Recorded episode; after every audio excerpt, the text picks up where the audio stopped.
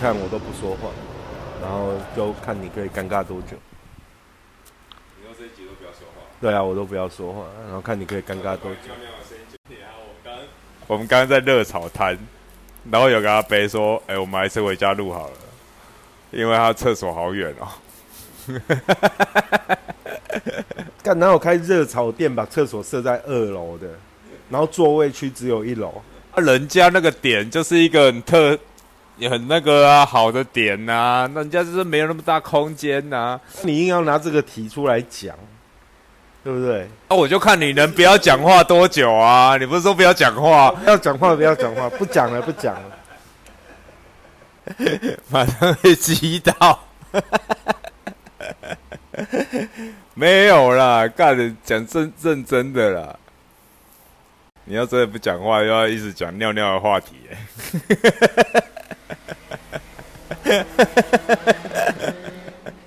就看你能撑多久啊！超靠背，对，尿尿的话题我可以讲很久。很爱讲尿尿的话题。不是啊，靠！你知道，就有人年纪到了，有没有？对啊，剩下尿尿的功能而已、啊。是尿尿用滴的，所以会比较久，而且还滴不好啊，还要一直去。是啊，这还没到这种程度啦。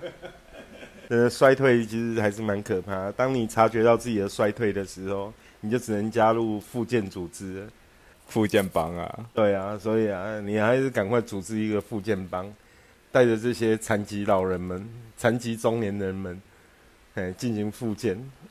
我觉得其实有意识到是好事啊，因为本身有的人是就是就是不要硬盯啊，明明就不行了，在那边撑啊。人生本来就是有各个方面嘛，你不要说就是很极端的，假设像我年轻的时候也会啊，就是工作狂啊，你会把很多时间，包含你下班的时间，你都还会一直想工作事啊。对啊，吃饱了太闲，那种感觉就很像是说哈，你好好工作是为了生活，但你却为了工作丢掉了生活。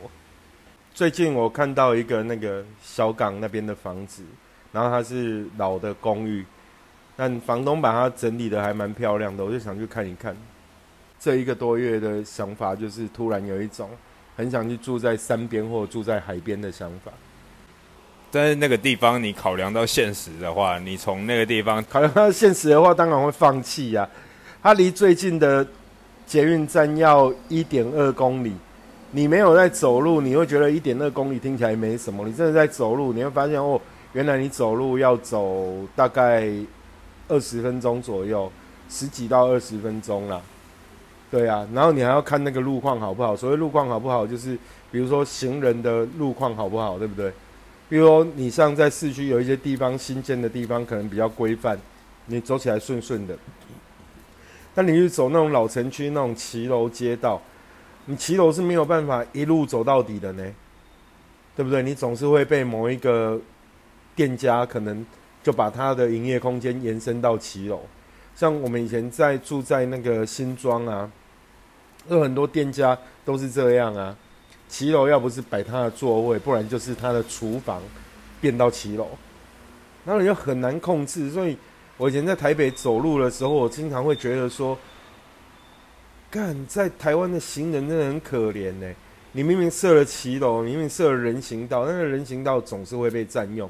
这几年可能稍微好一点，但高雄其实也还是一样啊。你绝对没有一个骑楼你可以一路走啊。然后有的人他就会 gay 搞，他就觉得说啊，这个骑楼。我就是要设高一点，怕什么淹水或什么的。哦哦，对，它垫高哎，对啊，然后你走骑楼走走走，你可能走几个平地，走走走，你突然要下沉或突然要往上走。会。然后在高雄现在还是一样啊，你还是会那种骑楼，可能住一楼的人就直接把车停在骑楼上面啊，然后你要怎么闪？行人是没有路权的啊。走到马路上啊。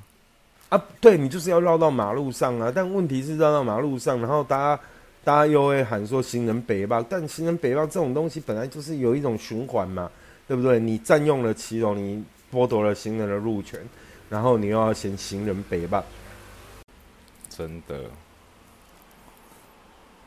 那该怎么办呢？不知道啊，等你选上市长这件事情可能会有所改善吧。等我选上市长，对啊，应该这辈子不可能啊，这就是一种隐喻嘛，就是没机会啊，没有办法改善呐。因为你今天即便有人出来管，其实最后他可能还是会被其他的力量就被掩盖过去或怎么样的。太多这种案例了啦。但主要是因为我最近真的很想去住在山边，或者是住在海边。你可能不用说你开门或窗户、阳台你就看得到海，但你可能不用走很远就到海边了，就可以看到海浪了。比如说可能走个五分钟，那会有养老的感觉。没有啊，但其实因为现在交通其实都很方便。如果你认真要讲交通很方便啊，像我女儿。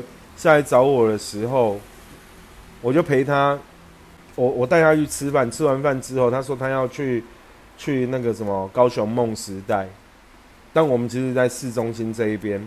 那她要去高雄梦时代，我要跟她一起坐公车。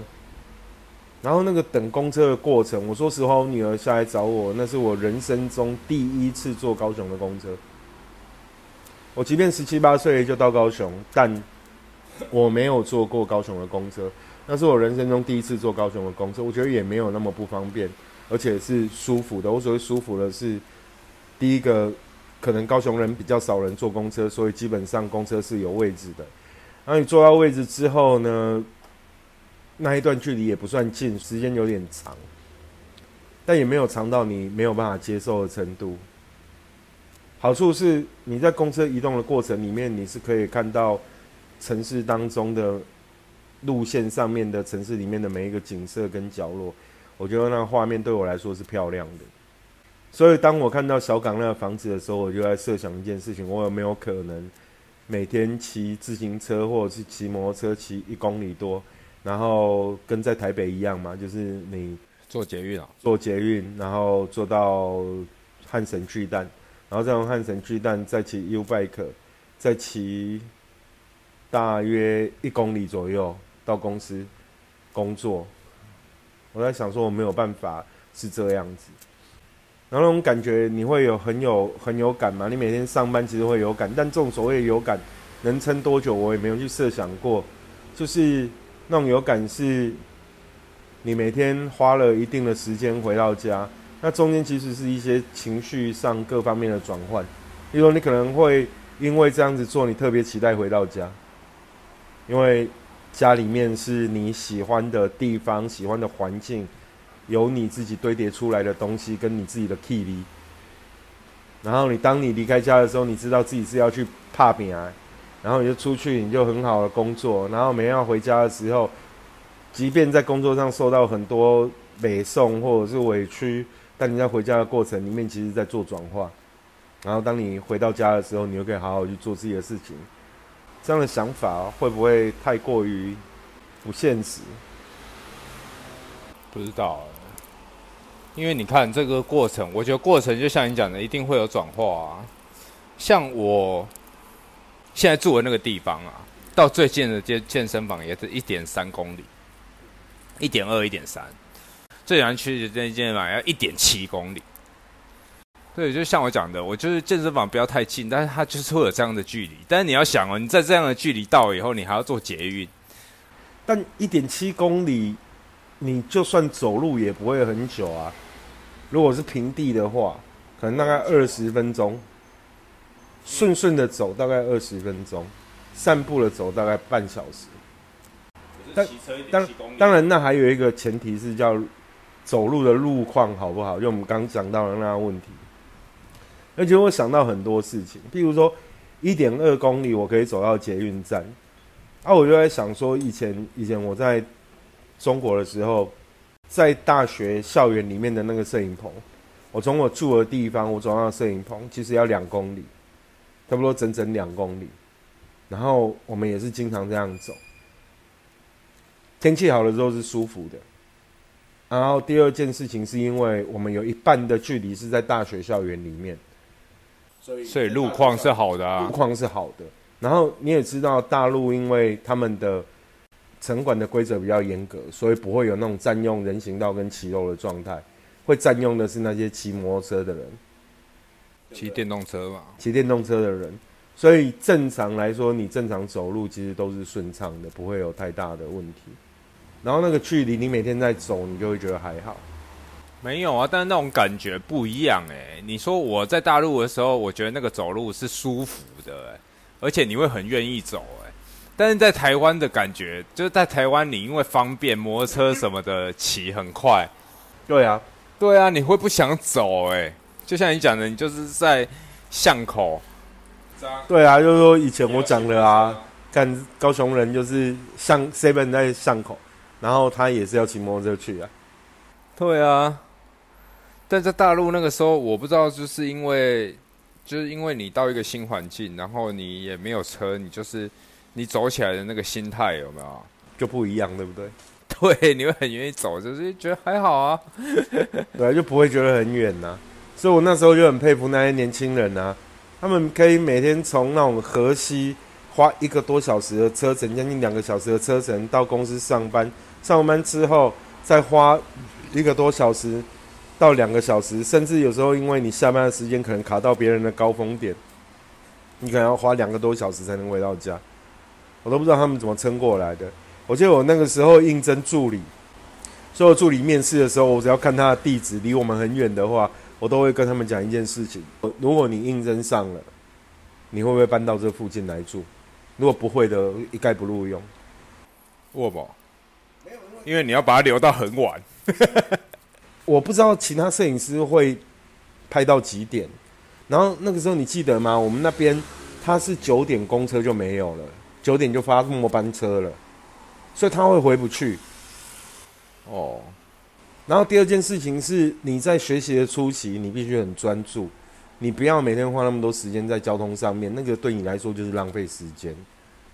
是啦，看那个真的是，我觉得他们那边的公车，我我记得我没有坐过那边的公车啊。有啊，我刚去的时候，我其实到中国去每一个城市，我第一个第一件事情基本上都是坐公车，因为坐公车就是我不用烦恼啊，我就是上车，我坐到终点站。然后下一次我要出去的时候，我再换另外换另外一班另外一个路线，然后再坐到终点站。反正你永远就是只有起点跟终点，你永远不会迷路啊。然后你又可以透过这个方式去看到城市的样子，那个是我喜欢做的事情。我到基本上到新的城市的时候，我都会做这件事。在大陆，我记得那时候应征人啊，因为我也应征蛮多人。那时候就是。会有包住的问题啊，就是说他来有没有宿舍？因为他们其实都会问，就基本上他们老家有房子，但是老家就是在县城里面，他们一定都是要住住外面的，所以他们找工作有的时候就会问说有没有住的地方啊。所以大陆那时候很多工作都是包吃包住，哎，然后有没有五险一金这样？然后包吃包住这件事情。我现在已经没话讲是怎样？没有，对没有啊，就没话讲。你就是该该给人家保啊！你要正常开公司，你就是要给人家基本的基本的福利呀。但五险一金这件事情跟现在还是不一定有啊。以大陆来说，现在还不一定有。然后很多公司会说啊，你通过了试用期，就会才会帮你缴啊之类的。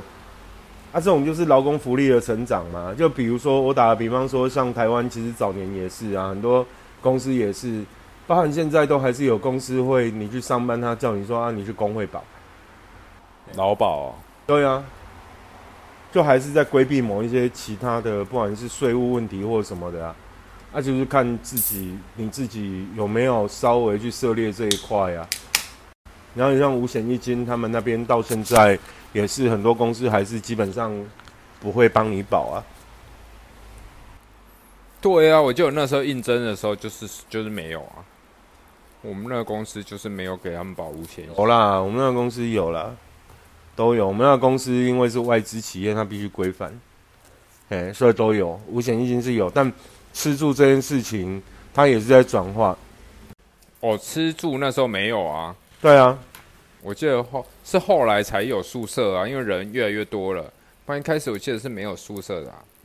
嗯，宿舍它其实它也有控制啦，可是那宿舍其实你也知道，以老板的角度来说，他就是尽量简化嘛。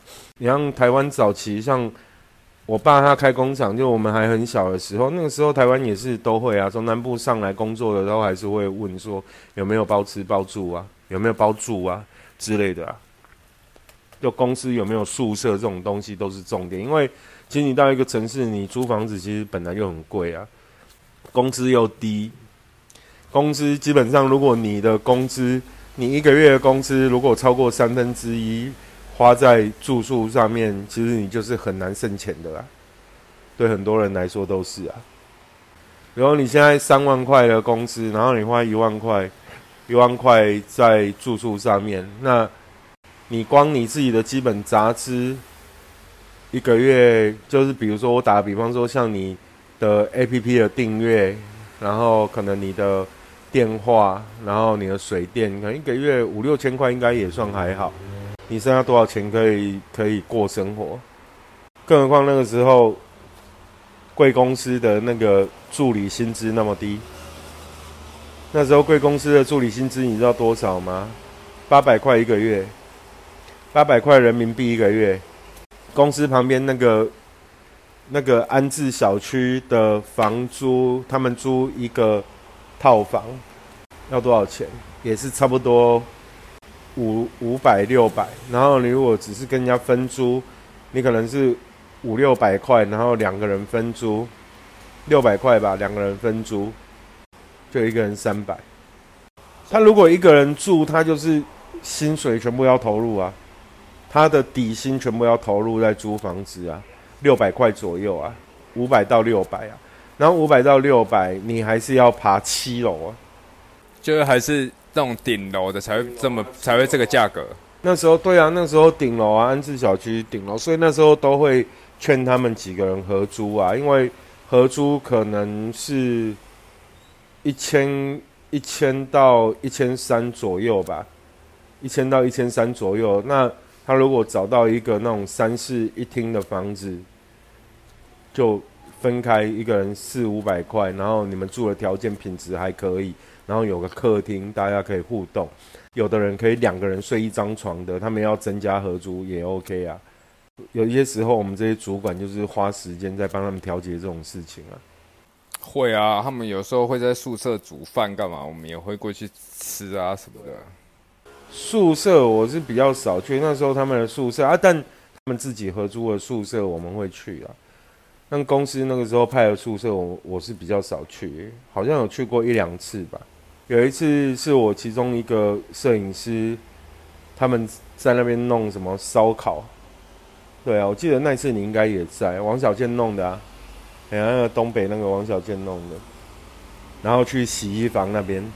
但那个是真的很可怜，因为你住宿舍，然后你那其实住在洗衣房里面，然后大家分床睡，空间是没有浪费。对公司来说，空间是没有浪费，但其实有时候觉得超靠北的，超靠北的啊！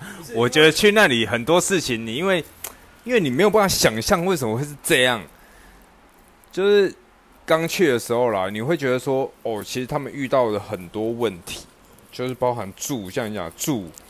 然后再就是说他们保险的问题，对啊，太多问题了，而且有时候甚至他们的花销这样子下来都不知道他们这样到底够不够，一定不够的啊！所以很多人都还要回头跟家里拿钱嘛。但就一个概念嘛，就是想要学一门技术嘛，谁知道这一门技术干？我们自己讲嘛，我们这十年来这个技术被淘汰的速度有多快？或者是被取代的速度有多快？不能说淘汰了，它没有被淘汰，它只是被工具取代。工具一直在进化嘛。摄影也是啊，一个台湾的很好的学生，他换了近期的新的相机之外，又跟我讲说，干他突然觉得说，以前干嘛花那么多时间在做这种学习？对啊，那我们只能安慰他说，啊，其实就是帮你培养好的底子而已啊。没有，因为应该是这样讲，他的感觉是，你的学习很多部分是要去弥补那个机器的不足。对啊，对啊，没有错啊，啊，就是专业啊。所以我们讲，以摄影师来说，他的第一代是你能够操作相机，你就能当摄影师啊。那个时候，很少中型相机嘛，所以如果你能够操作中型相机，你就可以成为一个摄影师啊。基本上我们讲鸡巴一点就是这样子。可是到这个阶段，当你所有的技术都被开发之后，要比的是比什么？当然一定是比你大脑里的东西啊。那大脑里的东西太多了啊，比如说美感，你的美感它是没有别人没有办法取代的，你也很难赶得上别人的，或者是你也很难跟别人同质化的。那这个才是你的唯一啊。然后到现在，到现在很多的行业其实都一样，你必须要被。很多东西取代，可是有什么东西？我们现在所有谈的专业，你记不记得有一次，你你去大陆那几年，我一直在跟你谈一件事情，什么东西是你的所谓的非技术性的专业？因为技术性的专业它很容易被知识跟工具取代，但非技术性的专业是，即便你受专业的训练，也无法被取代的。你懂那个概念哈？就是好比说，OK。就像你讲的哈，健身来说，你请了教练，但教练教给你的东西，或者教练能教你的东西，还不如你去 YouTube 上面学习的内容。但一定会有一个东西，如果这个教练很红、很火，很多人买他的课，包含你自己，你在你的健身里面一定有一块东西，它是别人无法取代的。或者是别人受专业训练也无法取代的，那这个才是你的东西。以创作的角度来说，这种东西可能叫风格，甚或它其实只是一种你的惯性，它都有可能成为一个别人受专业训练无法取代你的东西。那那个才是会这个时代去谈的专业。那这种专业，它其实它是非技术性的，所以我觉得，嗯。对啊，非技术性的专业永远都还是比技术性的专业重要非常多。看怎么会讲到这种这么沉重的话题，然后又搞得你不说话了。本来说好是我不说话了，如果现在不说话的是你，没有啊，我然后不说话，我在听呢。说其实大家都遇到一样的问题啊，你说包括现在年轻人啊，或者说他已经出社会一段时间了，这种专业上的东西。但除非他有一席之地，他已经闯出他一席之地，那这种背后他他付出的东西，或者说他的特色、他的风格，这种其实他还是很深入的啦。他的生活方式，或者说他看事情的角度，他就是不一样啊。那你要怎么讲？以出街的现实社会来说，基本上你就看数字嘛，你不要管我怎么做事嘛，你要有数字我给你就好。比如说，OK。讲业绩这种事情就是这样嘛，对不对？你不用管我怎么做事嘛，我能够把业绩带出来给你，就是 OK 的嘛。那我的非技术性专业是什么？第一个是我的新课旧课的比例嘛，第二个专业可能是我的客院的比例嘛。那这个可能都是属于你非技术性的专业，按你一样可以带出业绩，但你的客院就比另外一个可以跟你一样带出业绩的人低。那这个就是你厉害的地方啊！啊，这个不是受专业训练就一定可以解决的事情啊。那让我现在思考我自己摄影的职业这件事情的时候，我就在思考另外一件事情，是对很多东西我想放弃了。比如说放弃精准的灯光，因为精准的灯光它其实它不一定能够带来所谓的成效或成果，或不一定什么都会被看到。我很多年的时间，我花时间在思考另外的事情，好比说，OK，呃，什么样的东西它的存在，它会更接近本质，或者是它会更提升一个人基本存在影像里面的质感，或者什么各种问题。那这个东西是我想的，那就是你讲的，这也是我不切实际的地方。其实我被批评过太多次了啊，就是啊，拍照就好好拍照就好了，谈什么人文关怀。假赛干哦，那让我没有经历过那个过程的话，我可能很难在我自己的路线上再去做新的突破。当然，我现在我也有新的不同的看法啦。就好比说我我干嘛那么在乎这些东西？它可能是一个我自己成长或者是我自己前进的过程跟状态。但到这个阶段，我会觉得说一切放淡，对，一切放淡，它才是真的。如果但凡我多思考了一点点。我就会多赋予给我的拍摄对象多一点东西，那这件事情它就不是真的，它反而会更背离我自己心心里面追求的真实，所以你把这些东西再放淡就好了。那再放淡的情况下，那你就去做，难道就是纯粹就是拍他要的东西吗？也不是，而是让他在你的镜头前面可以把自己放出来。那这个方式，这个可能是我目前在思考的节点上面的问题，不过也还没有答案。这种东西本来就没有答案啊，因为很尴尬的是，你这个行业就是好，假设你是婚纱摄影师，对不对？那我们如果以婚纱摄影师来讲的话，这种东西就是你的主角就是婚纱。如果说你是要拍一个模特，你今天是要拍一个，你今天是要拍一个广告出来的宣传的照片，那当然在他们设计想要的形象什么的。这个就是你要拍出来他们要的那种效果，对，那这种这种这种思考的角度本来就会不太一样。那婚纱摄影它在这一块就变成说，你完全就是要照，因为你前面还是会有沟通嘛，客人会有想要的感觉嘛，所以这个就就是一个点呐，就是说你在真的实际操作上面跟你的想法上面会不会有抵触啊？所以我就说啊，现在听你讲话，就是觉得特别有道理。干屁啦！就是说，好，我我今天想要练练到像阿诺·施瓦辛格这样，对。但阿诺·施瓦辛格他什么时候开始练？他可能还没二十岁的时候他就开始练啦，对不对？那你现在已经有一定的年纪的时候，你要想要练那样，那你想你要付出多少时间？跟些还有你跟他的机体本来就是不同的。我等你到你。五十岁的时候，看你能不能到那种程度。没有，所以我就放弃了，我就没有要以他为目标啊。其实我们把所有的东西回归到自己身上啊，就是说，你只是你现在就适合怎么样，你想法是怎么样，你就去抓啊，你不要看别人啊，看别人又不准。当然啦，我昨天看一个影片，我也不知道为什么他会推播给我这个，但是我还是把它点进去了。他还讲艺术家，讲艺术的。他讲到一个艺术家，我跟你讲，这种事情就是天命，你知道吗？就老天爷哦，透过任何一种形式在提醒你说，干，你闲下来的时间，你平常做苦工换生活费就算了，闲下来的时间你还是得好好画画，不要那边靠背，得好好画画是？对啊，死不画画，把画画时间都拿去健身了。没有啊，我们要想啊，如果你今天要画画的话。要体力是不是？不是要体力。你今天要画画的话，你要知道你要表达的是什么。我们讲，其实你不管在讲语言，你的讲话或者是什么，你要表达出来你自己的方式。那画画也是一种表达的方式。那你想要表达什么？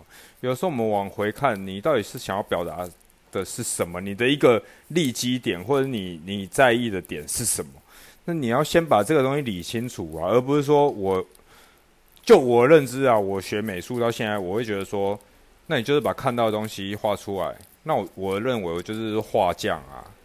那你当你接触过美术时，看到过艺术家以后，你会觉得，那你如果不要当画匠，画匠的话，那你你要你要去思考的更多的东西是它背后的东西呀。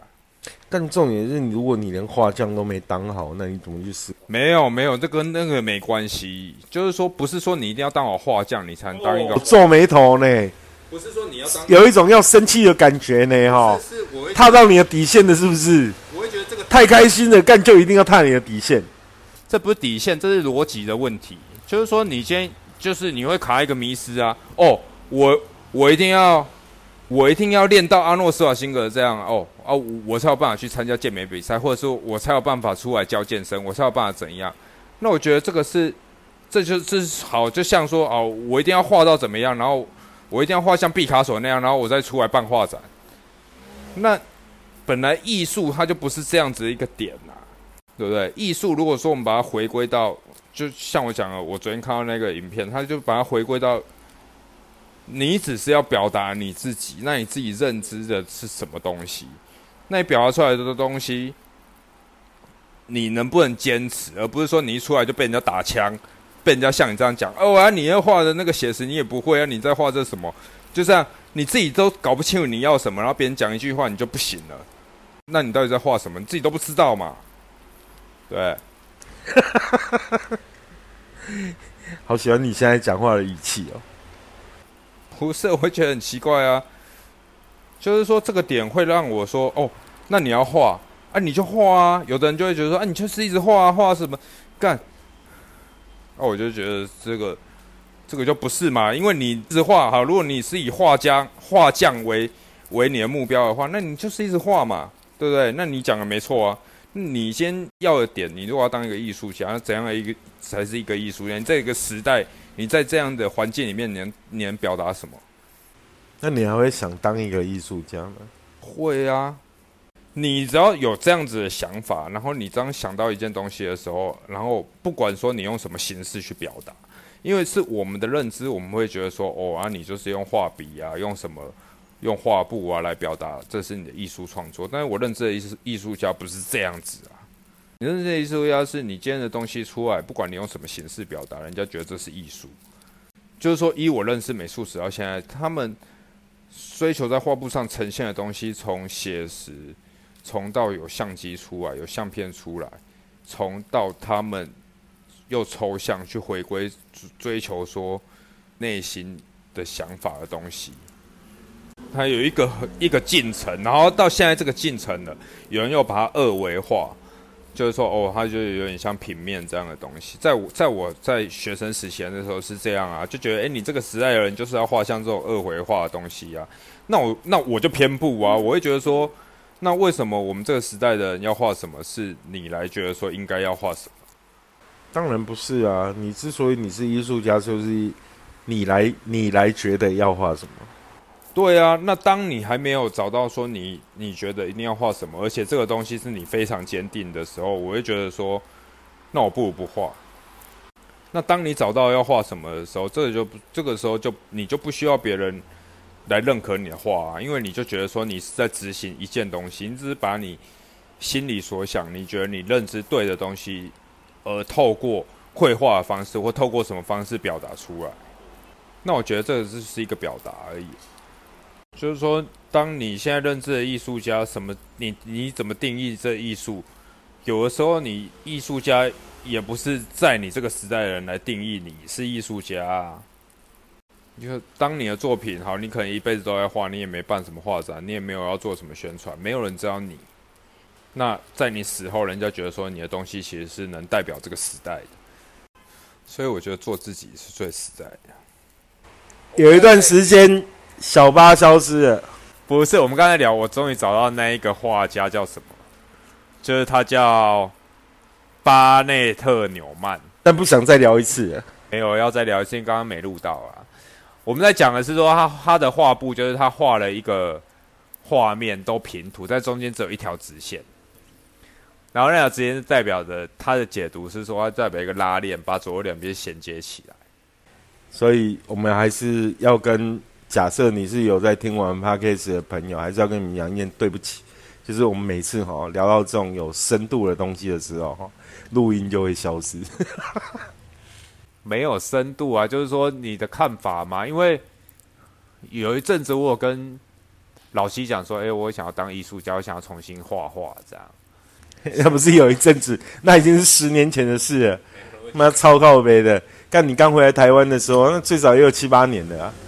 有几年的啦，对啊，但是那个时候是有想要重新拿画笔，但是那个时候那时候刚结婚，有小孩刚出生，你自己心里还没有定，就是说，就是说你没有办法理解到一些事情。那我觉得这种事情是要经过沉淀，就是说，当你找到你真正想要画什么的时候，我觉得去行动。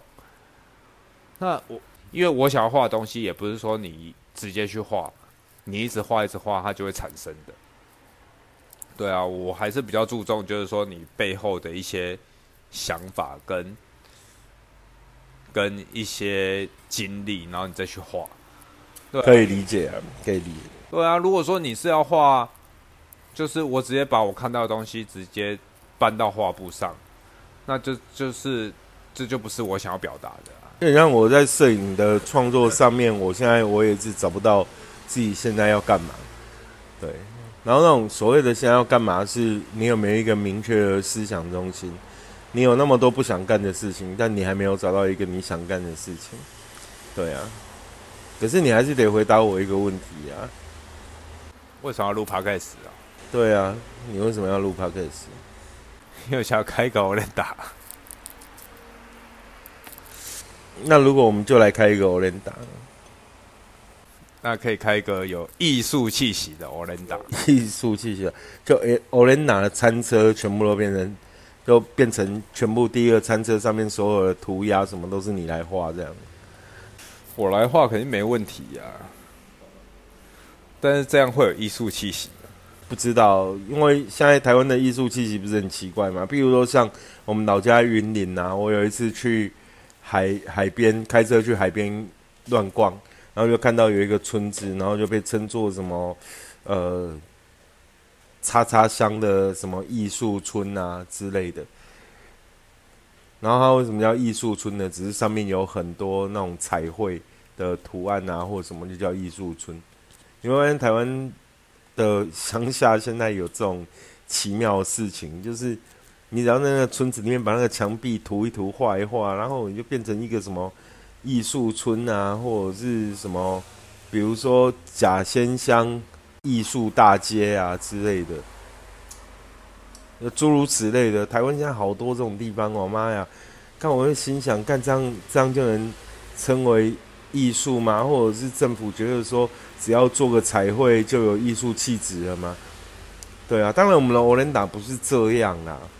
哎，我只是说干这件事情就是很吊诡啊我。们的 OLED 打会不会就是这样啊？因为我们欧伦达上面会有你的手笔，但我们可能还要多多增加一下。你可以先画画我，可以先画以后，然后之后不行，我再拿那个反骨啊或者什么莫内的画盖上去，这样。是不是？你画了之后，我们要重新让它赋予新的意义。比如说，OK，可能有一天有人想买我们的遮雨棚啊，对啊，然后或者是有一天可能有人想买我们的招牌啊，那我们就必须让它赋予新的意义呀、就不能只是停在只是画的过程啊。那你就是商业啊。不不不，因为那些东西，我相信到有人想买的时候，一定是有你自己想表达的。所以其实会不会是你喝你跟客人喝醉了，然后你在那边跟他讲说你的创作理念什么的，然后讲到他已经喝醉，然后不好意思拒绝你，然后他就买。这样也很好啊，销售不就是这样子吗？干，那也就商业在那边。销售是销售，艺艺术是需要被销售的。那我们的遮阳伞这上面的图是怎么样开始销售的？要知道小巴他为什么这样画这个遮阳伞吗？对不对？你有没有发现我们遮阳伞的第三个波浪，为什么它要下垂比旁边两个波浪都还要多两米里吗？然后还拿尺给他看，你看是不是多两个米里？然后来喝，先喝，我再告诉你为什么。没有，先吃。我们卖的是 Olen，先吃，吃了之后我告诉你为什么。看，那两米里就是你人生当中的无常。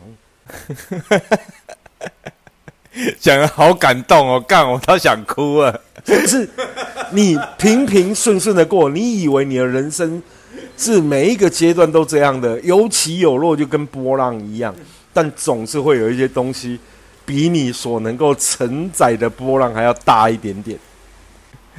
干，你很像就是那种没有良心的那种，就是经纪人哎、这种经纪画廊什么的，在卖这种重点是我帮你把你的画卖出去，你有什么好不满的？所以我们的 Olen 要多一个画廊的功能嘛？就今天开始有艺术展览的 Olenda，艺术展，嗯，看你要你要来吃那你要先逛过一次。说哎干，为什么这这这些艺术展览前面可以摆 Olenda？你们是哪里来？哦，这次是我办的画展。是哦，张昭浪的，对啊，看没有吃 Olen 门票，门票就是那我卖香肠然后推过来，哎、不行哦，票就是一百二十元的那个什么，一百二十元的吃 Olen。Olen Olen 的费用这样子。这个就是他妈世俗到爆，Olen 的艺术展览。那销售还是还是会跟人家讲说，哦，我们看展免费啊，但前提是你要吃一百二十块的 Olen。贱人。